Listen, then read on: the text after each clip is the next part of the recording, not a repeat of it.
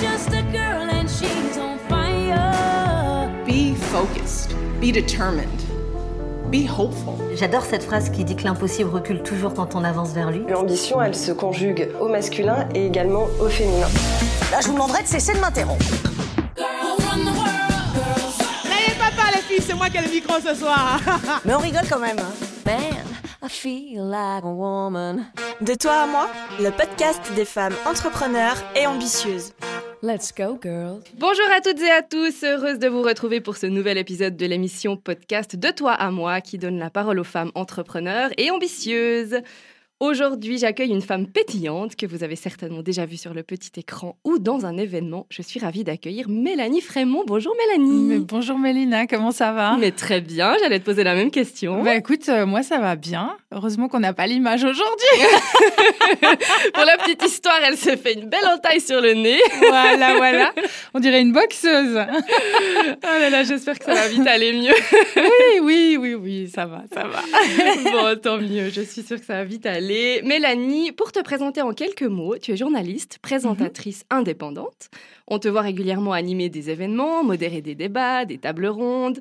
Euh, et en parallèle, tu es aussi très active sur les réseaux sociaux. Peut-être une nouvelle carrière d'influenceuse, Mélanie, pourquoi pas? Ah, tu sais, on, on me demande souvent ça, puis en fait, c'est bizarre, mais euh, j'aime pas trop dans le sens où, en fait, moi, tout ce qui est les réseaux sociaux et euh, pour euh, citer celui que j'utilise le plus, qui est Instagram, ça a commencé vraiment parce que euh, ce réseau-là, je l'aimais bien parce qu'on pouvait poster des photos. Et euh, moi, j'ai toujours adoré la photo, faire des photos. Donc, ça a commencé parce que simplement, ça m'amusait. Et puis, avec le temps, ben, ça a grandi, ça a pris de la place. Et puis, on est venu me contacter par ce canal-là pour me demander de faire des choses, etc. Puis, je me suis dit, oh, bah, tiens, pourquoi pas, c'est sympa. Mais je me suis jamais dit, ah, je vais devenir influenceuse. ça, c'est un peu. euh, C'est venu tout seul. Oui, voilà, c'est ça. Et puis, souvent, maintenant, on me dit, ah, mais vous êtes influenceuse. Je dis, non, je suis pas influenceuse. Je fais des choses sur les réseaux. Et puis, c'est vrai que ça a pris beaucoup de place au fur et à mesure du temps. Et qu'aujourd'hui, euh, j'aime beaucoup utiliser euh, ce média-là parce que je trouve qu'il est complémentaire euh, avec le reste. Mais c'est pas du tout euh, mon fond de commerce, quoi. on, aura l'occasion de, re- de revenir plus tard euh, sur euh, justement l'influence, maintenant que tu as, vraiment les, les deux pieds dedans aussi, Mm. qu'on en parle un petit peu. Euh, mais avant d'aborder ce que tu fais plus en détail actuellement, revenons un peu sur ton parcours. Euh, tu as fait l'université de Fribourg en communication et en journalisme, Ouais. hein, c'est bien ça c'est ça. Tu as fait tes premiers pas en radio et en télévision il y a une vingtaine d'années. Oui, déjà. Mon Dieu, ça va vite. 21 ans cette année que j'ai commencé à la RTS. Alors, la, la RTS, euh, tu as présenté des émissions de divertissement, euh, tu as aussi euh, animé des émissions auprès de la radio One FM, Rouge FM, LFM, est-ce que j'en oublie? Je crois que c'est déjà pas c'est mal. Plus ou moins ça, ouais. Avec le recul, aujourd'hui, quels souvenirs gardes-tu de cette période en radio, en télé? Quelles ont, été- Et quelles ont été les étapes les plus marquantes pour toi de, de ces années-là? Moi, je pense que, enfin, tu vois, euh, 21 ans, c'est vraiment un pan de vie. C'est, c'est, euh. Une génération Ben, moi, je, je vais avoir euh, 44 ans, donc c'est la moitié de ma vie, en fait. Euh, c'est vrai que la télévision, c'était un rêve de- d'enfant, de, gamine, euh, qui était lié pour moi euh, vraiment au côté scénique. Parce que euh, toute petite, j'ai beaucoup suivi mon grand-papa qui était euh, comédien en Belgique. Et euh, j'allais souvent avec lui aux répétitions, j'allais le voir sur scène, j'étais dans les coulisses, j'étais aux lectures de textes. Et je pense que ça m'a marqué, en fait. C'est vraiment, j'ai des images de, moi petite qui suis impressionnée par ce cadre-là. Et j'ai d'ailleurs fait beaucoup de théâtre enfant jusqu'à jusqu'à mes 20 ans. Et je pense qu'il y a, y a ce côté-là, ce- cette recherche de la scène qui était vraiment le moteur de, de ce parcours, en fait. Après, je savais pas exactement comment, parce que c'est vrai que quand j'ai commencé en télévision, à l'époque, j'étais hôtesse de l'air et je travaillais pour Suissair. Et puis, euh, ben, un jour, j'ai vu une annonce de casting euh, où ils recherchaient des présentateurs pour la RTS. J'ai répondu en me disant, bon, on verra bien. Puis c'est moi qui ai été prise. C'était quelle émission? À toute l'époque, les apps. Les apps. hein. C'était une émission pour les enfants. Et j'ai commencé comme ça. Et euh, contre toute attente, parce que c'est vrai que c'était un rêve, mais euh, je me rappelle qu'on était plus de 80 au casting. La plupart, ils étaient comédiens, ils étaient présentateurs. Moi, j'étais hôtesse de l'air. Donc, je me disais, ouais, bon, ben, on y va. euh, mais je jouais pas ma vie. J'y allais en me disant, euh, je, je, je m'appuie sur mes bases de, de comédienne de, de ce que j'avais fait enfant. Et puis, j'y étais comme si c'était un jeu. Et puis, je pense que voilà, ça, ça a marché. Puis peut-être qu'il y avait quelque chose qui était écrit aussi. Ça a Donc- confirmé du coup tout ce que, Ah, tout ce que tu pensais, ouais, vraiment. Ah non, mais complètement. Après, c'est juste que euh, j'avais 22 ans à l'époque. euh, je me suis pas dit, c'est bon, euh, je lance ma carrière. Enfin, j'ai pris les choses un peu comme elles venaient. Et puis, euh, c'est vrai que j'ai adoré faire ça. Ça a été, euh, je pense, pour démarrer, je pense, la plus belle des manières de démarrer. Parce que, évidemment, je me rendais pas compte, j'avais jamais fait de télévision, mais je me suis retrouvée dans une super équipe. On était sur les routes parce qu'on avait un studio mobile dans un train, ce qui était absolument génial comme Mm. concept d'émission. Ouais. Et on était un groupe de jeunes présentateurs et on partait à la rencontre des enfants. Et c'était magique. J'ai des souvenirs de voilà d'enfants qui couraient vers nous parce qu'ils étaient heureux qu'on vienne les voir. Parce qu'en fait, on allait vraiment un peu partout en Suisse romande, mais surtout dans des villages, dans les campagnes. Et les gens étaient heureux qu'on vienne les voir. Et ça, c'était génial. Commencer comme ça, je pense que il n'y Le avait pas rêve. mieux. Mais sauf que je- à cette époque-là, je me rendais pas compte parce que j'avais jamais fait ça. C'était ma première émission. Puis après, ça a lancé tout le reste. Et euh, Elle a duré combien de temps l'émission? Euh, moi, l'émission, elle existait déjà Ouais. avant que, que je Ouais. commence à la présenter et elle a continué à exister euh, après, euh, comme moi j'en sois sortie, mais euh, j'ai fait ça pendant trois ans à peu Ouais, près. quand même. Et puis quelle autre émission t'a marqué voilà, pour laquelle tu as eu vraiment du plaisir, euh, où tu as ressenti beaucoup de choses? Oh, je pense que après les, les moments les plus marquants pour moi, c'est euh, moi j'avais toujours eu envie de faire du divertissement. Et là aussi, euh, c'est vrai que c'était peut-être un peu surprenant parce qu'en Suisse, euh, c'était pas nécessairement très bien considéré. Puis c'est vrai que c'était pas euh, les émissions qui, euh, qui attiraient le plus ou qui avaient le plus de budget à l'époque, Mhm. en tout cas à la RTS. Euh, c'était plutôt tout ce qui était actu, etc. Mais moi, je voulais faire du divertissement parce que j'avais cette culture-là, je pense, d'une part de par le théâtre, par ce que j'avais vu avec mon grand-père, aussi parce que ma mère avait toujours adoré tout ce qui était émission de divertissement à la Drucker, etc. Moi, j'ai encore les génériques en tête et, je pense que ça m'a marqué enfant et j'avais vraiment envie de ça, quoi. Et puis, euh, bah, du coup, quand j'ai commencé, quand j'ai fait ma toute première émission de divertissement, qui était à l'époque l'élection de Mister Suisse, euh, bah, à l'époque, c'était Thierry Ventouras qui, qui m'a donné ma chance. hein. Moi, j'avais été le rencontrer, je lui avais dit voilà, moi, je veux faire du divertissement. C'était le directeur du divertissement de la RTS à l'époque.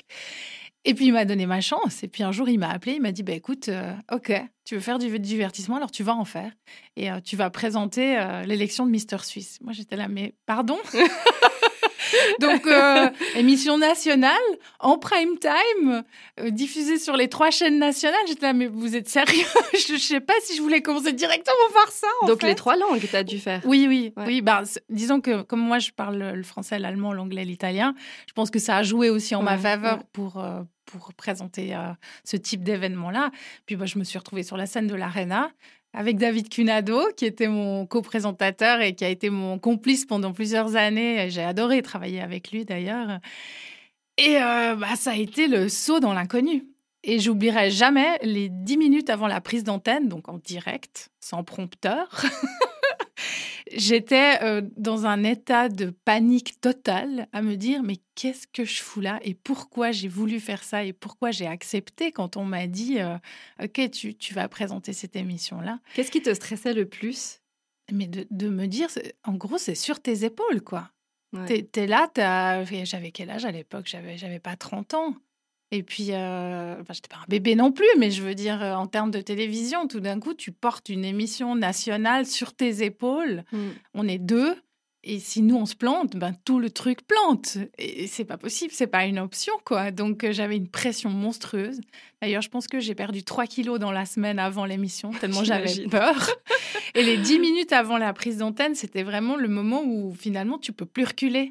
Et puis, ces 10 minutes, c'est euh, c'est interminable. Et en même temps, c'est c'est vertigineux. Et Ça enfin, booste en fait. hein. Ouais, vraiment. Enfin, voilà, je, me- Ouais. je me rappelle encore du générique. David Cunado, qui avait déjà animé cette émission-là, qui m'a regardé en coin en disant Ça va Et moi, je là, je vais te tuer, en fait, je vais mourir. Laissez-moi là. et là, le générique, il part et il faut y aller. Et, Ouais, tu, ouais. et tu te lances comme, je pense, un gladiateur qui se lance dans l'arène et qui dit Ok, on part au combat, quoi. On y va. Et toi, t'as jamais eu peur de sortir de ta zone de confort, hein? Non, mais je pense que ah, ah, maintenant, avec le recul, avec le temps, je me rends compte que c'est c'est mon moteur. Ouais. Moi, j'ai besoin de ça. Alors oui, sur le moment, je suis là, mais qu'est-ce que je fais là? C'est affreux, je vais mourir. Mais en fait, c'est ce que j'aime. J'aime ça, j'aime me faire peur. Et c'est rigolo parce que ça me rappelle un souvenir de petite enfance euh, quand j'allais par exemple au parc d'attractions avec mon papa, je voulais toujours aller sur les manèges qui faisaient le plus peur et sur lesquels j'avais pas l'âge d'aller parce que j'étais trop petite. Et mon père, quelquefois, il m'a emmené en sneakant un peu et puis il me tenait un peu par le col parce que je glissais sous les protections, mais à l'époque c'était différent. Et j'ai toujours aimé me faire peur, je crois. C'est voilà, c'est ça. Ouais, ça fait, tu fais partie de ces personnes qui justement utilisent le stress d'une bonne manière? Je- ouais, je pense, mais après, je crois que c'est aussi, ça fait partie de mon caractère. C'est pas quelque chose qu'on s'invente, quoi. C'est juste que maintenant j'ai compris. J'adore. Euh, Aujourd'hui, en, en parallèle justement à ta casquette d'animatrice euh, télé, euh, tu animes de nombreux événements privés ou publics, hein, à l'image du dernier euh, Swiss Economic Forum Ouais. à Montreux, ou encore des événements dans le secteur horloger ou automobile. J'ai vu Mhm. récemment. À partir de quand est-ce que tu as commencé à avoir des mandats d'animation d'événements tels que ceux-ci Bah, ça a commencé très tôt, en fait. hein. Euh, Je pense quasiment dès le début euh, de mon expérience télévisuelle. euh, je pense quand ça faisait peut-être 4, ans, 4-5 ans que je faisais de l'antenne, j'ai commencé à avoir des demandes. Euh, et puis ces demandes au début c'était un petit peu un à côté, j'en faisais une de temps en temps. En même temps quand on est porteur image, euh, ce qu'ils appellent porteur d'image à la RTS, c'est-à-dire qu'on vous voit et que vous représentez l'image de la RTS, a priori vous n'avez pas le droit Mhm. de faire des événements à côté qui pourraient brouiller les pistes. Donc euh, ben, au début comme moi j'étais employée de la RTS, euh, c'était pas une option. Donc c'est pour ça que très vite je me suis dit euh, je, je préfère me mettre à mon compte, hein, fonctionner en indépendant, faire des mandats pour la RTS, ce qui me laissait libre du coup, euh, plus ou moins libre euh, de, de faire euh, des choses à côté. Parce que les demandes étaient de plus en plus nombreuses et surtout, c'était des demandes intéressantes. Euh, et euh, ben voilà, moi, ça, ça me passionnait de pouvoir aussi faire autre chose que euh, juste présenter des émissions à la RTS. Je t'avais croisé justement il n'y a pas longtemps. On avait parlé du Swiss Economic Forum Oui. et de ton interview de François Hollande. Oui, tout à fait. ouais, ouais. où tu me disais que c'était quand même euh, quelque chose que tu avais dû beaucoup préparer. Est-ce Ah que oui. justement ça fait partie d'une des plus grosses interviews que tu aies faites euh, dans ta carrière? Oh, oui, je pense clairement, oui. C'est vrai que en plus, euh, ce Swiss Economic Forum, euh, normalement, il se tenait toujours à Interlaken avec des présentateurs alémaniques. Et donc, moi, j'aurais pas dû le présenter, mais avec le Covid, euh, ils ont dû chercher un lieu qui permettait d'accueillir du monde avec euh, ben, des conditions de sécurité qui soient euh, euh, possibles, avec le, le public qui était quand même près de 1000 personnes. Mm. Et du coup, c'était possible de le faire à Montreux et plus à Interlaken parce que c'était trop petit. Et euh, comme ils étaient à Montreux et que tout d'un coup on était en Romandie, je pense que quelque part il leur fallait euh, une présentatrice ou une journaliste euh, francophone. Ils avaient déjà leur présentateur euh, qui était un homme et donc je pense qu'ils cherchaient une femme. Et comme j'avais déjà travaillé avec le Swiss Economic Forum mais sur euh, d'autres événements, euh, ils sont venus vers moi. Donc au début, moi j'ai accepté ça parce que euh, en, pleine pandémie, ça faisait six mois que je travaillais plus. euh, il fallait absolument que je travaille d'une part. Donc j'ai dit oui, mais sans vraiment me rendre compte de ce que ça représentait. Puis après, je me suis retrouvée à faire un événement où on m'a dit oui, mais il faut le présenter en français en allemand. J'étais là, d'accord. Donc ça mettait quand même une pression euh, supérieure. Après, on m'a dit oui, oui, c'est retransmis en direct sur SRF. J'étais un peu là, d'accord. Et puis après, quand j'ai vu qui étaient les gens que j'allais interviewer, j'étais là, ah mon Dieu, encore une fois, je me suis dit, mais dans quoi je me suis embarquée? Et puis au final, moi, je pense que c'est aussi ce qui a fait la magie euh, de cet événement-là. Là aussi, j'ai vraiment, eu peur, j'ai flippé, quoi. Ouais, Parce que, parce que j'avais plus travaillé depuis euh, des mois, donc il fallait remettre le, le pied à l'étrier. Ça m'a demandé une grosse préparation parce que faire une interview politique euh, d'un dirigeant euh, étatique, c'est pas euh, comme faire une interview de divertissement et c'est pas du tout pour dénigrer l'un ou l'autre. Mais voilà, c'est moi je suis pas une spécialiste économique ou politique, donc c'est cl- c'est clair que ça m'a demandé beaucoup plus de travail. Mais par contre, c'était passionnant parce Ouais, qu'au final, le, le résultat était génial. Oui, absolument. Pour l'avoir vu, vraiment, un chapeau. Non, j'ai pris beaucoup de plaisir, Je crois sincèrement. que j'aurais pas voulu être à ta place. mais- Non, mais en plus, euh, pour être tout à fait sincère, euh, François Hollande euh, est un interlocuteur extraordinaire. Bah, interviewer quelqu'un comme ça, c'est la crème. Ouais. C'était un vrai bonheur, quoi. Ouais, bien sûr. Ouais, bah, en tout cas, chapeau. Justement, on parlait du Covid tout à l'heure. Le secteur de l'événementiel durement touché. Euh, J'imagine que toi, bah, du coup, Ah euh, oui. par effet domino aussi. Mhm. Euh, du coup, comment tu le vis depuis une année? Comment, comment ça se passe? Ah, ça a été vraiment les montagnes russes, mais comme, comme beaucoup de monde, parce que étant 100% indépendante, bah, au début, j'ai eu très, très peur. Mais vraiment très, très peur. Pourtant, je suis pas quelqu'un d'angoissé de nature. Parce que tout s'est euh, stoppé net. tout. Ouais. Du jour au lendemain, euh, j'ai perdu tous mes contrats. Et comme je le disais, ben, pendant vraiment six mois, je n'ai pas travaillé du tout. Pas un jour. Parce qu'il n'y avait plus rien. Et que tout était à l'arrêt. Et, euh, et c'est vrai que là, euh, moi, j'ai été très angoissée parce que je me suis dit, est-ce qu'il faut que je fasse autre chose? D'ailleurs, j'ai même euh, fait un remplacement euh, dans une école ici à Lausanne, euh, parce que ayant un master euh, universitaire, euh, je peux enseigner. Donc, du coup, j'ai enseigné pendant dix jours. C'était une expérience comme une autre. Euh, c'est vrai que ayant une maman euh, enseignante et euh, mon conjoint qui est enseignant aussi, il m'avait dit, mais propose-toi. Euh, parce, que tu, parce que tu auras du travail, c'est sûr, et ça a été le cas. Je me suis Ouais. proposé le lendemain, j'avais une classe, quoi. Donc, euh, parce qu'ils étaient aussi euh, vraiment en demande. Donc ça a été, ouais, ça a été vraiment une expérience. Je vais pas changer de carrière, c'est sûr, mais par contre, ben voilà, je me suis dit, ok, quand on n'a plus de choix et qu'on n'a plus de ressources, il faut bien euh, en trouver. Donc, euh, donc je, je- voilà, je pense que c'était une bonne chose à faire. Et puis euh, ensuite, ben, les choses ont repris de mon côté euh, dans tout ce qui est événementiel. euh, d'une manière peut-être un peu inattendue euh, et anarchique aussi, parce que c'est reparti un peu dans tous les sens, avec beaucoup, beaucoup, beaucoup de virtuel, en fait. Ouais. Finalement, c'est ce qui nous a sauvés dans le domaine de tout ce qui était présentation, événements, où normalement on faisait ça en présentiel, donc des événements classiques comme on les a toujours connus, se sont transformés en événements virtuels. Et qu'est-ce que ça veut dire? Ça veut dire on monte un plateau, on met des caméras et en gros on fait de la télévision. Donc il fallait des journalistes qui puissent maîtriser pas uniquement un aspect scénique, mais un aspect télévisuel, gérer des caméras, gérer un plateau, gérer du timing. Euh, évidemment, ce que je sais faire. Ouais. Donc, euh, Un gros atout finalement Ouais. dans cette situation-là. donc, au final, ce qui s'était profilé comme, comme une catastrophe est devenu euh, un avantage. Mhm. ouais.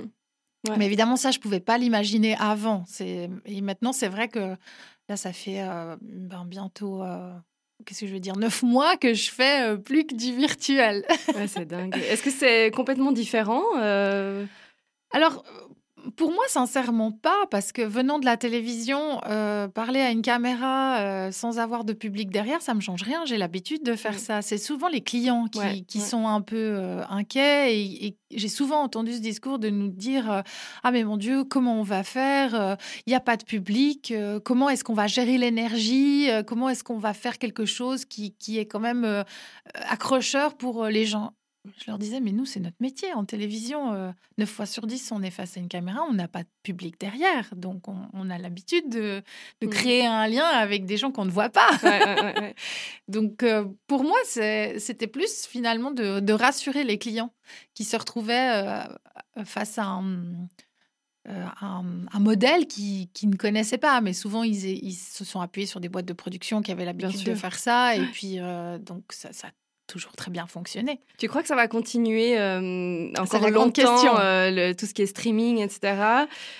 Qu'est-ce que tu en penses C'est la grande question que tout le monde se pose, sur laquelle tout le monde débat, à savoir est-ce qu'on va avoir le retour à des événements présentiels ou est-ce que euh, on va rester euh, plus que en virtuel? Moi, je pense que ça sera quelque chose d'hybride qui va se Mhm. profiler clairement. Euh, je pense que le présentiel, euh, par rapport à l'émotionnel, etc., par rapport à, à l'expérience, il ne mourra pas parce qu'on a besoin de contact, on a besoin de se voir, de, de sentir qu'il y a quelqu'un qui, est- qui est là et qui réagit directement.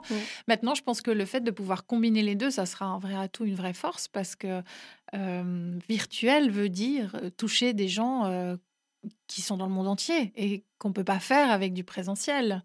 Donc, euh, à voir comment ça pourra se combiner, mais je pense que euh, on va aller sur quelque chose qui, qui sera une sorte euh, de de- d'hybride, ouais, Mm. je pense. Tant mieux pour toi parce que tu sais faire les deux. Oui, bah, alors pour moi, c'est un atout, c'est clair. Tout à fait. Euh, Oui, bien sûr. Euh, on parlait du côté euh, femme, justement, c'est aussi un peu l'objet de ce podcast. Euh, Est-ce que généralement les organisateurs d'événements, ils savent d'avance qu'ils veulent une femme pour modérer leur événement ou est-ce qu'ils se posent la question et tout à coup ils, ils tombent sur toi et ils se disent bah, c'est elle qu'on veut? Est-ce que tu sais comment ça se passe Euh, un peu dans leur tête? Mais je pense qu'il y a un peu de tout. Euh, moi, ce que j'ai identifié ces dernières années, c'est que d'être une femme, c'était devenu un atout. Euh, Il y a beaucoup d'organisateurs d'événements qui me disent on est sur des événements très masculins, on veut absolument féminiser et tant qu'à faire, si la femme elle est sur la scène, c'est encore mieux. Mais c'est vrai que quand je repense à tous les événements que j'ai pu présenter, animer, euh, je me suis souvent retrouvée face à des publics à 95% masculins. Et euh, c'est quand même, enfin voilà, c'est quand Mhm. même choquant. Je sais pas si c'est le mot, mais je me disais, mais c'est dingue, quoi. Où sont les femmes? Ouais, ouais, ouais. Il en manque clairement. Alors je me disais, mais heureusement que au moins moi, qui suis sur scène, je suis une femme. Alors souvent, on était euh, sur des configurations euh, en co-présentation où il y avait un homme et une femme. Après, j'ai aussi fait beaucoup d'événements où j'étais seule. Et je pense que surtout là, je dirais ces trois, quatre dernières années, il y a vraiment une volonté euh, des organisateurs de féminiser et, et de choisir des femmes. Donc ça a souvent été Mhm. un atout pour moi sur euh, différents événements que j'ai pu présenter. C'est vraiment ces dernières années où j'ai senti que le fait d'être en concurrence avec des hommes, pour moi, c'était un avantage euh, Mhm. d'être une femme. Mais c'est vrai qu'on on a travaillé ensemble pour le Forum économique roman, Mhm. aussi pour le Suisse Export Forum. Tout à fait. Et puis, euh, travaillant avec ces entités-là, c'est vrai que eux, ils recherchaient justement l'image féminine, mais aussi le, le côté moderne, frais, hein, Alors, euh, il assez punchy. Bon, puis pour remettre les choses dans leur contexte, être une femme, ça suffit pas. hein. Clairement, je veux dire, euh, ça peut être un atout si vous êtes en concurrence avec euh, deux autres hommes. Je donne un exemple, euh, voilà que j'ai vécu moi concrètement, mais je pense qu'après, il faut évidemment euh, que votre personnalité plaise Bien et sûr. puis au-delà de ça, que vous soyez compétente. Oui, Parce que bien je veux sûr, dire, évidemment. Notion quand non, même non, mais, importante. mais oui, parce qu'au final, moi, je pense que l'essentiel, c'est de choisir une personnalité qui va représenter les valeurs que vous voulez transmettre. Donc, il faut qu'il y ait quelque chose qui soit similaire. Ouais, Et souvent, euh, les entreprises avec qui j'ai pu travailler et les événements qu'elles étaient en train de monter, euh, je me rendais bien compte qu'on partageait des valeurs communes et que moi, je représentais une certaine image qu'ils avaient envie de donner. Donc après, c'est il y a, c'est, il y a euh, une histoire de, il faut que ça matche quoi. Sur arrivé de... de- Ça t'est arrivé de swiper et de dire euh, non, euh, Ah ça, oui. ça me parle pas, je, je me Ah sens oui. pas d'animer cet événement-là. Ah non, mais bien sûr, Ouais. mais ça, je pense que c'est une honnêteté qu'il faut avoir par rapport aux clients. Si moi, je sens que je peux pas apporter quelque chose euh, à l'événement ou à l'entreprise, moi, je me dois de le dire. Je vais pas Mhm. m'embarquer dans un truc où je sens que que c'est pas moi qui suis la bonne personne pour ça. Enfin, de, de prime abord, je refuse jamais parce que je, je- je préfère d'abord étudier le dossier, voir un peu euh, ce qu'on propose et euh, je pense qu'il faut pas être fermé, même si c'est pas Mhm. sur mon terrain tu de creuses base. un peu. Oui, je ouais. vais toujours regarder. Mais après, si je me rends compte que que voilà que c'est c'est pas pour moi ou que c'est pas euh, pour le client dans le sens où euh, je pourrais pas apporter vraiment quelque chose, je préfère le dire. Je préfère être honnête. ouais. Ouais, moi, je pense que c'est tout à fait honorable. Mm. Euh, À travers ton parcours, euh, plus de 20 ans d'expérience, tu as certainement fait des rencontres assez exceptionnelles. Oui, ça c'est sûr. qu'il y en a une, deux, trois qui t'ont marqué, que ce soit femme ou homme? Il y Et a- pourquoi? Il y en a beaucoup et pour des raisons très différentes et, et variées d'ailleurs et dans des domaines d'ailleurs aussi très différents. Bah, je pense bah, clairement voilà euh, euh, des personnalités de premier ordre comme François Hollande ou comme des dirigeants d'entreprise. bah, euh, c'était Nouri Chabi, qui, qui est la Piaget. CEO de Piaget, qui, euh, que j'ai beaucoup aimé interviewer parce que voilà, elle est dans un monde aussi euh, qui est pas super féminin, qui est le monde de la haute horlogerie. C'est elle qui est CEO de la marque. Et puis je trouvais qu'elle elle faisait ça avec tellement de calme, tellement de hum, voilà quelque chose de très posé. Ouais, ouais. Et ça, je trouvais que c'était euh, c'était classe, quoi. Mhm. Elle a toujours été comme ça, c'était ma voisine quand j'étais ado. elle a toujours été très posée, très réfléchie, donc ça m'étonne Ouais. pas qu'elle soit là où Eh est ben, moi, c'est ce que j'ai ressenti en la rencontrant, et euh, je trouve que à, à ce rôle-là, celui qui est, qui est- Mm. qui est le sien aujourd'hui, c'est euh, c'est un atout, quoi. C'est euh, ouais, c'est quelque chose d'assez fort. Après, voilà, euh, je me rappelle de toutes les années où euh, j'étais sur le festival de Cannes ou sur euh, les festivals de musique aussi, le Paléo, le Montreux Jazz. J'ai eu la chance de faire des interviews incroyables. euh, comme, euh, je sais pas, je pense aux Black Eyed Peas, euh, je pense à George Clooney, que j'ai eu la chance de rencontrer au Festival du film de Venise, dans des conditions où j'ai vraiment pu passer du temps avec, discuter avec. Et ça, c'est des rencontres qui m'ont qui m'ont marqué. Ou dans, dans un autre sens, dans, dans un sens plus, plus négatif, je me rappelle d'avoir été en interview à Zurich avec Lady Gaga, une interview qui s'était extrêmement mal passée. Pourquoi? Qu'est-ce qui Parce que j'avais posé une question à Lady Gaga qu'elle n'a pas aimée.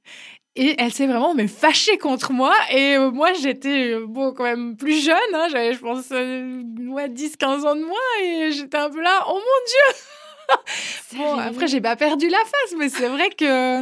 En plus, c'était une interview dans des conditions que je détestais à l'époque où on était à plusieurs journalistes avec un temps très court. Donc, chacun essaye de poser sa question. On était genre, je pense, je sais pas, 6-7 journalistes. Et euh, il n'y a pas de cohérence dans les questions. Donc, ah, moi, j'aimais pas du tout ça. Mais bon, Ouais. là, c'était Lady Gaga. Alors, on le fait, on y va. ouais. Et puis, j'étais contente d'y aller. Mais quand tout d'un coup, elle se fâche contre moi et que je vois tous les autres qui me regardent avec un regard, l'air de Elle nous l'a énervé. Oh mon Dieu, comme on n'aimerait pas être à sa place. Et moi, j'étais là. Oh non, mon c'est pas possible. C'était pour quel média l'interview à l'époque? À l'époque, c'était pour Rouge FM. Ouais. Ouais. Ouais. Donc, euh, oui, ouais, il y a des souvenirs comme ça. euh, on a été un peu marqué au fer rouge. On se dit, bon, ben d'accord, ça, c'est fait. Check. Ouais, C'est une expérience. Et du côté plutôt euh, femme, est-ce que tu gardes des, des conseils ou des, des punchlines que certaines femmes auraient dites dans des, dans des conférences ou même à toi en interview? Quelque chose qui t'aurait marqué? Comme ça, là, c'est difficile de dire parce que j'ai rencontré tellement de, de personnes extraordinaires, euh, tellement de... Après, je- je pense à un événement que, que j'anime euh, et que je présente euh, normalement chaque année, qui n'a pas eu lieu euh, cette année, malheureusement, à cause du Covid, qui est la journée de l'Union professionnelle suisse de l'automobile. Et ils avaient invité lors de la dernière édition Mireille Jaton, qui est une journaliste et qui a aussi une agence de communication maintenant et qui aide les entreprises à s'améliorer justement dans leur communication pour notamment faire des discours, des choses comme ça. Elle avait fait une présentation ce jour-là sur scène. Et elle a commencé euh, en gros en expliquant que pour faire une bonne impression quand on monte sur une scène, combien de temps est-ce qu'on a exactement? Je te pose la question, tu sais? Franchement, euh, je sais pas, mais ça doit être très court. 7 secondes. Ouais.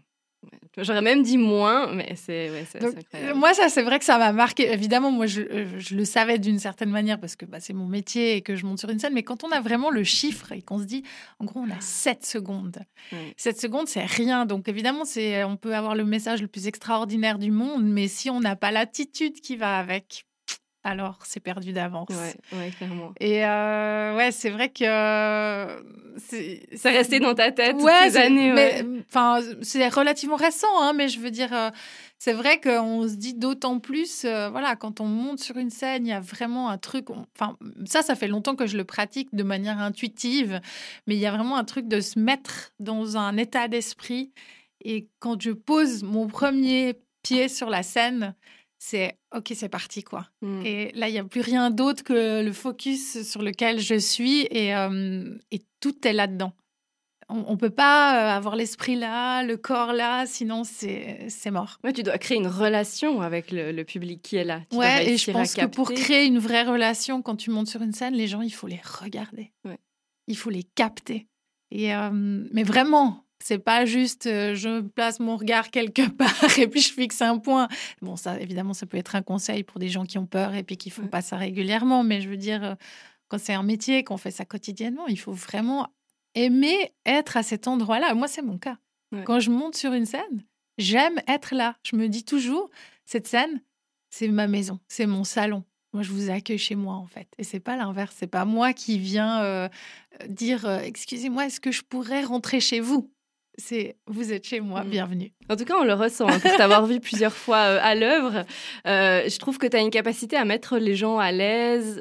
tu arrives à parler à autant euh, à rigoler avec Pascal Meyer que, que de, de réussir à, à tenir tête à un François Hollande. Je trouve que c'est. Mais parce que je euh, pense super. que euh, bah déjà ça, c'est enfin ce que tu dis c'est super important de toutes les personnes que j'ai pu rencontrer croiser interviewer euh, avec qui j'ai débattu etc je pense que déjà pour moi tout le monde est sur le même pied d'égalité. Je fais pas de différence. Bien sûr, tu peux être impressionné par quelqu'un, mais tu es impressionné au moment que tu apprends que tu vas interviewer tel ou tel. Après, tu fais ton travail de préparation et le jour où tu arrives, tu peux plus être impressionné par cette personne parce que sinon, il y a un décalage qui va s'installer automatiquement et tu peux pas être à l'aise avec quelqu'un qui t'impressionne. Mhm. C'est pas possible. Mhm. Donc c'est pour ça que le travail de préparation, il est super important. Et je pense que après, euh, voilà, moi je suis naturelle. Je suis moi, que je sois face à François Hollande ou que je sois face euh, à monsieur ou madame, euh, tout le monde, quoi. Il n'y a, pas de différence. Et je pose souvent cette question quels seraient les, conseils que tu pourrais euh, donner à toutes les femmes qui nous écoutent? On parle justement d'être naturel, en sachant que souvent les femmes, elles, ont, elles sont un peu timides, elles ont un peu de Mhm. la peine à s'imposer. C'est une réalité. Oui, hein. c'est vrai. Euh, Qu'est-ce que tu pourrais leur dire?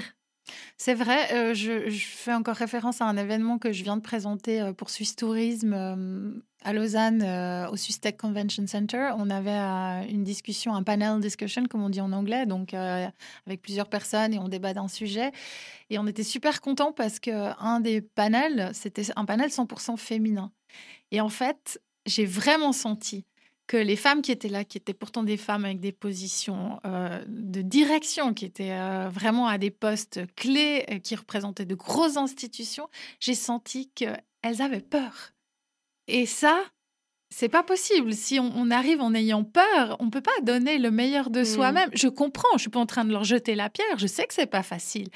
Mais les hommes qui font ça, souvent, ils se posent pas de questions. Ils y vont et, et qu'ils disent une connerie. Je pense que la femme, elle est toujours en train de se dire Oh mon Dieu, est-ce que je dis la bonne chose au bon moment? Oh mon Dieu, si on me pose cette question, il faut que je réponde juste. Est-ce que j'ai la bonne attitude? Est-ce que je me tiens bien? Mais c'est pas possible. Si on commence comme ça, on s'en sort pas. Je pense qu'il y a vraiment un truc où à un moment, il faut se dire si je suis là, c'est parce que j'ai ma raison d'être et il faut avoir confiance en soi.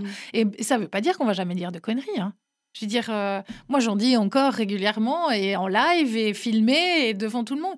Mais je pense que le meilleur conseil que je puisse donner, et ça c'est pour l'avoir vécu et c'est une expérience faite, se tromper, ça arrivera. Ça arrivera toujours. On peut pas l'éviter, on est humain. Mais par contre, si on accepte qu'on peut se tromper, alors on devient justement cet humain qui va générer en face euh, une empathie, c'est-à-dire pas dans le sens oh mon dieu je suis désolée pour elle, mais dans le sens bah je la comprends, ça peut arriver Mhm. Et, on, et pas le jugement. Et je Mhm. pense que la femme, souvent, elle a peur du jugement. Alors que quand on se plante, mais qu'on l'utilise à son avantage, ce que je fais, ce que j'ai vraiment appris à développer, mais alors on n'a plus peur de rien. Parce qu'on se dit, ah bah ouais, là, je me suis plantée. Donc, La, femme se met souvent beaucoup de pression. hein. Ouais. Mais ça, c'est aussi euh, le- le- la, la société, le monde du, Oui. du- du travail. On, on cherche toujours la, la Mais perfection. on se dit qu'on doit être parfaite. Mais non, on ne doit pas ouais. être parfaite. On doit juste être nous-mêmes. Mhm, mhm. Être nous-mêmes tels qu'on est. Et, il faut vraiment l'assumer, par contre, d'être ce nous-mêmes. Il faut pas essayer d'être comme ci ou comme ça et d'arriver à ce taux de perfection. Il n'y a pas, ça n'existe pas. voilà. Ce, ce naturel et cette authenticité que tu as, euh, autant dans ton travail que là autour de ce micro, euh, est-ce que c'est ça, euh, on, l'a dit tout à l'heure, qui a aussi drainé une, une belle communauté autour de toi euh, sur les réseaux sociaux. Je pense que on- les gens le ressentaient, que tu étais naturel, que tu étais toi-même. Euh, et du coup, aujourd'hui, euh, j'ai vu que tu as près de 12 000 abonnés sur Instagram, ça s'est bien développé. Oui. Euh, tu parlais tout à l'heure que justement les propositions sont venues d'elles-mêmes. Aujourd'hui, euh, tu as des partenariats avec euh, euh, des marques comme BMW, enfin Ouais. des choses comme ça. C'est- C'est c'est assez extraordinaire. Est-ce qu'on peut dire que ta notoriété euh, a rajouté justement une corde à ton arc C'est cette influence-là? Euh, c'est, je sais pas dans quel sens il faut le prendre. Je pense que, évidemment, c'est clair que le fait d'avoir été médiatisé, d'avoir été connu par euh, la télévision, euh, bon, euh, vous avez une image. Alors, c'est certain que cette image, elle va plaire à certains, qu'elle va ne pas plaire à d'autres, et puis qu'en fonction de, des gens qui aiment ce que vous faites ou ce que vous représentez, ben, ça va attirer certaines personnes. Maintenant, je pense aussi que euh, comme euh, je le disais au début, euh, cette plateforme Instagram, c'est sûr qu'avec le temps, je l'ai développée parce que si j'avais juste rien fait en ayant juste des photos par-ci par-là, mais j'en serais peut-être pas là. Je l'ai développée parce que ça m'intéressait de pouvoir combiner cette communication 2.0, si je peux dire, même si on est plutôt à du 4.0 maintenant, mais cette communication-là avec la communication à l'ancienne que j'avais étudiée à l'université. Mais c'était pas trop une volonté de ma, de ma part à la base parce que c'est vrai que quand j'ai ouvert mon compte Twitter, ou euh, euh, mes différents réseaux sociaux, il y avait euh, la RTS à la base qui était derrière en me disant ah, mais ça serait bien, comme ça tu pourrais interagir avec le public. Puis moi je me disais ah mais mon Dieu, mais ça prend déjà tellement de temps, c'est chronophage, quoi. Bah, d'ailleurs, c'est plus ou moins à l'époque où on s'est connus, Mélina. The Voice. exactement, The Voice, qu'on euh, diffusait sur le site internet euh, de la RTS mhm. et que je commentais en français. Et donc, du coup, il fallait pouvoir interagir avec les internautes. Et à l'époque, moi, j'avais pas tous les comptes que j'ai aujourd'hui et puis j'avais pas vraiment envie de faire ça, en fait. Donc, ça, ça, ça s'est un peu imposé à moi. Mais merci d'une certaine manière parce qu'après, je me suis aussi rendu compte qu'il y avait vraiment euh, un intérêt à combiner ces différentes manières de, communiquer. surtout, je me suis rendu compte que ça pouvait me permettre de toucher des personnes que j'aurais jamais touchées euh, juste en face à face. Donc, ça m'a permis, par exemple, euh, de découvrir le rallye Rose des Sables qui était venu vers moi en me proposant de venir assister à une édition au Maroc. Ben, j'aurais jamais pu faire ça si j'avais pas eu ce compte Instagram qui a permis qu'ils voient ce que je faisais, qu'ils aiment ce que je faisais et qu'ils soient venus me demander de, de venir. Et cette expérience-là, elle a été extraordinaire. J'ai rencontré des gens fabuleux. Euh, c'était vraiment quelque chose qui, qui était intense et dingue à faire, mais sans les réseaux sociaux, ça n'aurait pas été possible. Donc après, c'est aussi en réalisant tout ça que je me suis dit, mais il y a quand même vraiment quelque chose à faire. Par contre, ce qui est hyper important pour moi, c'est que je ne veux pas promouvoir n'importe quoi, parce que je reçois des demandes tous les jours, mais de toutes sortes. Il y a plein de choses que j'ai pas du tout envie de faire. Je n'ai pas envie de devenir un panneau publicitaire. Enfin, je, je, veux mmh. dire, je trouve qu'il y a déjà pas mal de choses qui sont des partenariats, etc. Donc après, je veux pas non plus euh, faire que ça. Donc tant pis, euh, si j'ai envie de poster euh, un truc qui me plaît parce que ça me touche, mais que je fais 20 likes, et ben tant pis, mon fiche, je le fais mmh. parce que, parce que moi j'ai envie de dire ça. Mmh, et quel regard tu portes sur le monde de l'influence en Suisse maintenant que voilà, j'ai vu que tu participes aussi à, des événements avec d'autres influenceuses. Est-ce que est-ce que toi, en tant que journaliste pur et dur de base, comment est-ce que tu vois ce, relais de communication différent En fait, moi, ce qui m'a toujours guidée, c'est la curiosité. Je pense que, évidemment, c'est la meilleure euh, qualité pour un journaliste ou une journaliste. Hein.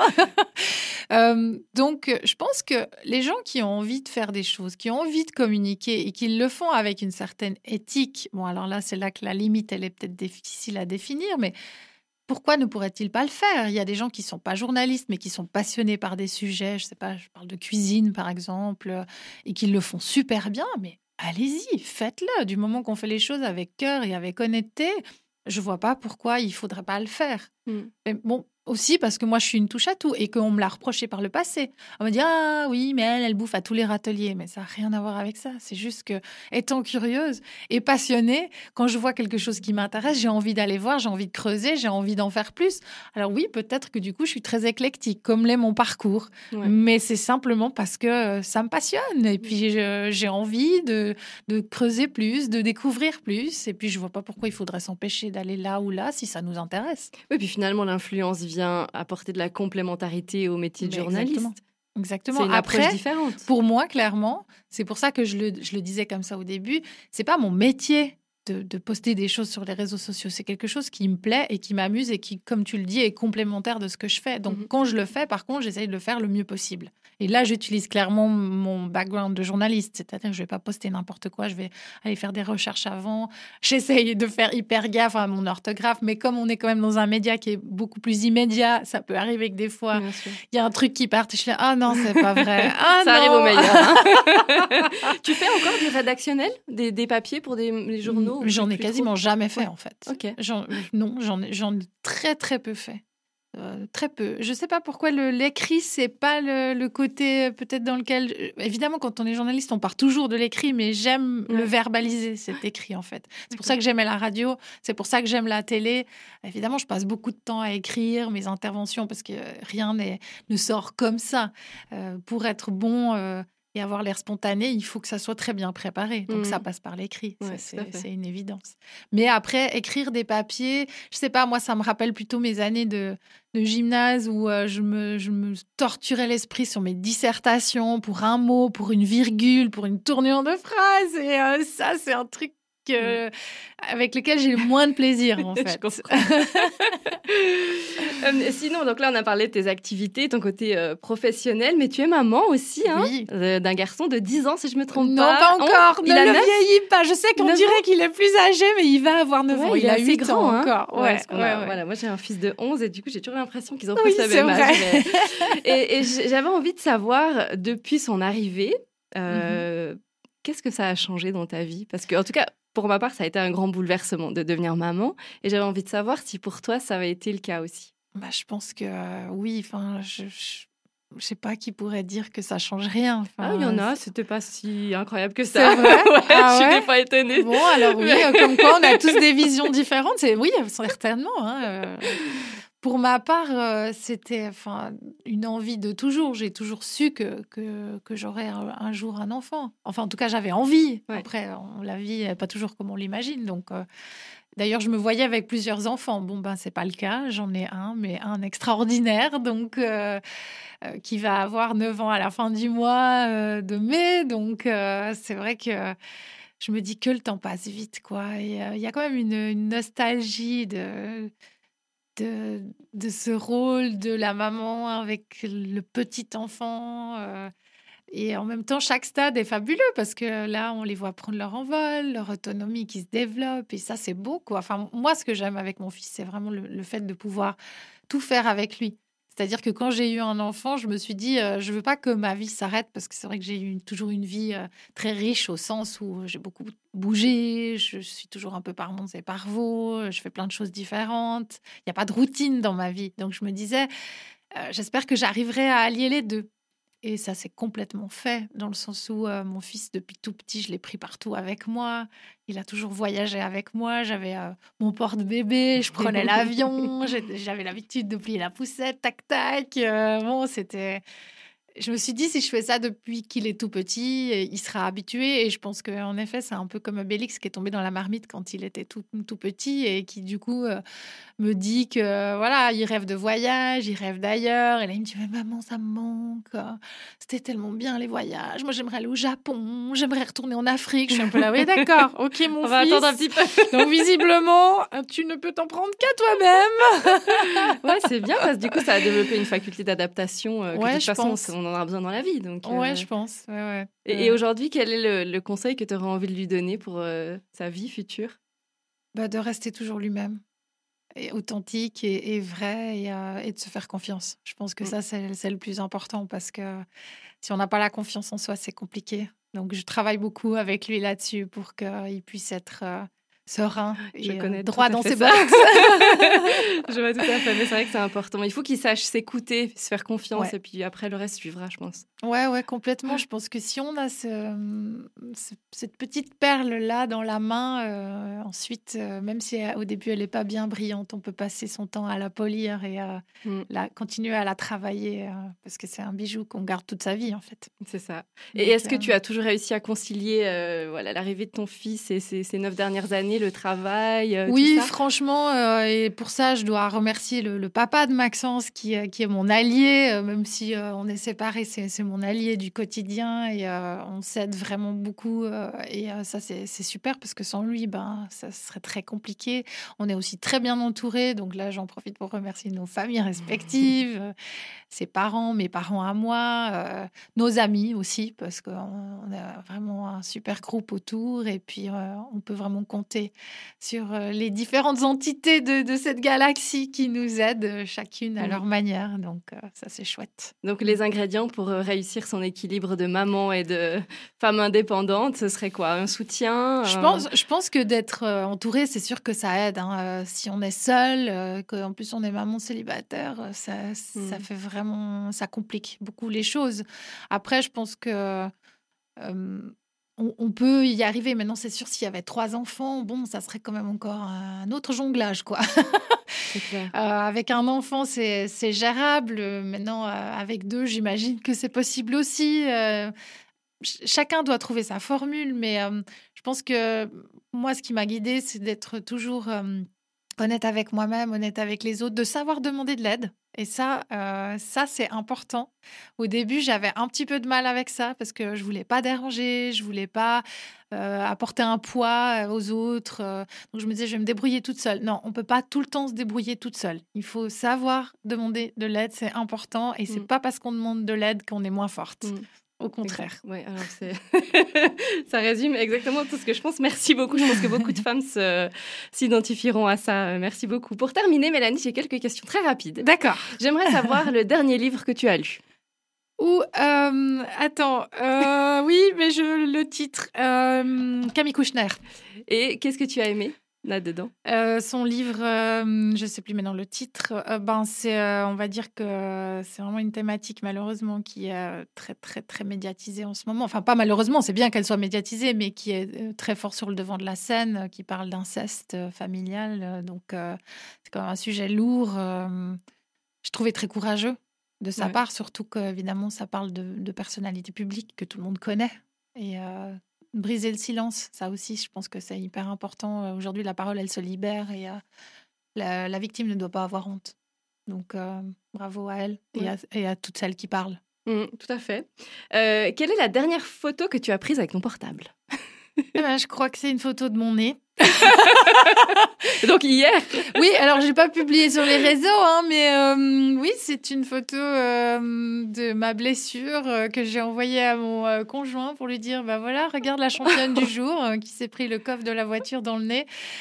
Petite mention spéciale à Nicolas euh, Colombo de chez BMW, à qui je pense très fort puisque c'est le coffre de ma BMW qui est arrivé dans mon nez, n'est-ce pas? Oh là là. Oui, bah, du coup, je peux comprendre que ce soit la dernière photo. Euh, quelle est ta chanson préférée du moment? Ou euh, j'adore euh, John Legend et Fauzia. Trop belle cette chanson. Ouais. Magnifique. Euh, et puis j'aime beaucoup aussi Afterglow de Ed Sheeran. Oui, très bon choix. Et est-ce que tu as un film préféré? Oh, j'en ai plein. Mais un de mes gros coups de cœur, c'est Seven. Non, pas Seven, mais qu'est-ce que je dis? Drive. Drive avec Je suis pas sûre de l'avoir vu. Ryan Gosling. Ah, je crois que je qui pas se vu. passe à Los Angeles avec euh, la BO de Kavinsky, qui est juste extraordinaire. Et ce film, pour moi, je pense que c'est euh, le top euh, de, de ce qu'on peut faire en matière de cinéma au sens global. Pour moi, c'est la perfection. Ok. Euh, et puis, euh, quelle est ton actrice préférée pour terminer avec une image féminine? Mon actrice préférée. Oh là là, ah, il y en a tellement qui sont extraordinaires. J'aime beaucoup Kate Blanchett. Ouais. Euh, je la trouve euh, extraordinaire dans tous ses rôles. Euh, Il y a tellement de puissance dans, dans ce qu'elle fait. ouais, j'aime beaucoup. Ok. Mais il y en a plein. C'est difficile d'en citer qu'une. Il y en a plein qui sont extraordinaires, je Mm. trouve. On a l'embarras du choix. Oui. Avant de se quitter, euh, mesdames, messieurs, je vous invite à aller suivre Mélanie sur les réseaux sociaux, notamment Instagram avec son compte MelFR. C'est ça. Et je ne peux que vous la recommander si vous organisez prochainement un événement et si vous avez besoin d'une personne pétillante et talentueuse pour l'animer. Mélanie, un immense merci d'avoir été là aujourd'hui avec moi. Je te souhaite tout le meilleur pour la suite. Un gros bec à ton fils. Et puis, Merci. Mélina, merci de m'avoir reçu. C'était un plaisir de partager avec vous aujourd'hui. À bientôt. She's just a girl and she's on fire. Be focused. Be determined. Be hopeful. J'adore cette phrase qui dit que l'impossible recule toujours quand on avance vers lui. L'ambition, elle se conjugue au masculin et également au féminin. Là, je vous demanderai de cesser de m'interrompre. N'ayez pas peur, les filles, c'est moi qui ai le micro ce soir. Mais on rigole quand même. hein. Man, I feel like a woman. De toi à moi, le podcast des femmes entrepreneurs et ambitieuses. Let's go, girl.